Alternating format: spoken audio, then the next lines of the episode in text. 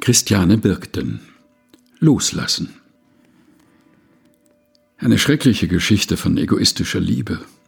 Zwei Frauen zanken um ein Neugeborenes. Es gibt keine Zeugen, die uns bei der Klärung der Frage helfen könnten, wer die wahre Mutter ist. Was heißt hier überhaupt wahre Mutter? Es ist klar, dass es hier um mehr geht als die biologische Abstammung. Auch ein DNA-Test hätte an dieser Stelle nicht weitergeholfen. Hier geht es um die Frage, was ist wahre Elternschaft? Ich habe die Geschichte oft gelesen. Ich bewunderte Salomons Weisheit. Jetzt bin ich selbst Mutter und frage mich, wo stehe ich? Bin ich die Frau, die bereit ist, für ihre eigenen Bedürfnisse ihr Kind zu opfern? Oder bin ich die, die um des Kindes willen bereit ist, mit ihren eigenen Bedürfnissen zurückzutreten? Liebe Eltern, keine vorschnellen Antworten bitte. Wenn wir unser Neugeborenes im Arm halten, hoffen wir, dass wir nie in eine Situation wie diese geraten. Und wir rechnen auch nicht damit, weil wir alles tun, damit das nicht passiert.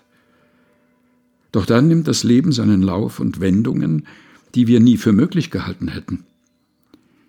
Ich denke an den Vater, der seinen Sohn nicht die Tür aufmacht, der am Tisch sitzt, den Kopf in den Händen versenkt, während der Sohn Sturm klingelt und heftigst an der Tür klopft, weil der Sohn drogenabhängig ist, weil er ihn um Geld fragen wird, weil er das Geld umgehend zu seinem Dealer bringen wird, um den Stoff zu bekommen, der ihn umbringt. Was für ein Kampf. Was für eine Liebe, ihm die Bitte zu verwehren. Was für ein Kampf gegen das eigene Herz und Gefühl. Es heißt immer, dass wir irgendwann unsere Kinder loslassen müssen. Loslassen, um Leben zu ermöglichen. Das klingt so leicht, so richtig, auch in dieser Geschichte. Aber es ist wieder unseren Instinkt. Wenn wir uns also fragen, auf welcher Seite wir stehen, welcher der beiden Mütter wir sind, glaube ich, dass wir etwas von beiden Müttern in uns tragen. Bei aller Liebe sind wir nicht selbstlos. Und das ist auch okay. Unsere Erzählung steht in einem Kontext. Im vorangehenden Kapitel bittet der noch junge König Salomo Gott um ein hörendes Herz. Die nachfolgende Erzählung vom sogenannten Salomonischen Urteil beweist, dass seine Bitte erhört wurde.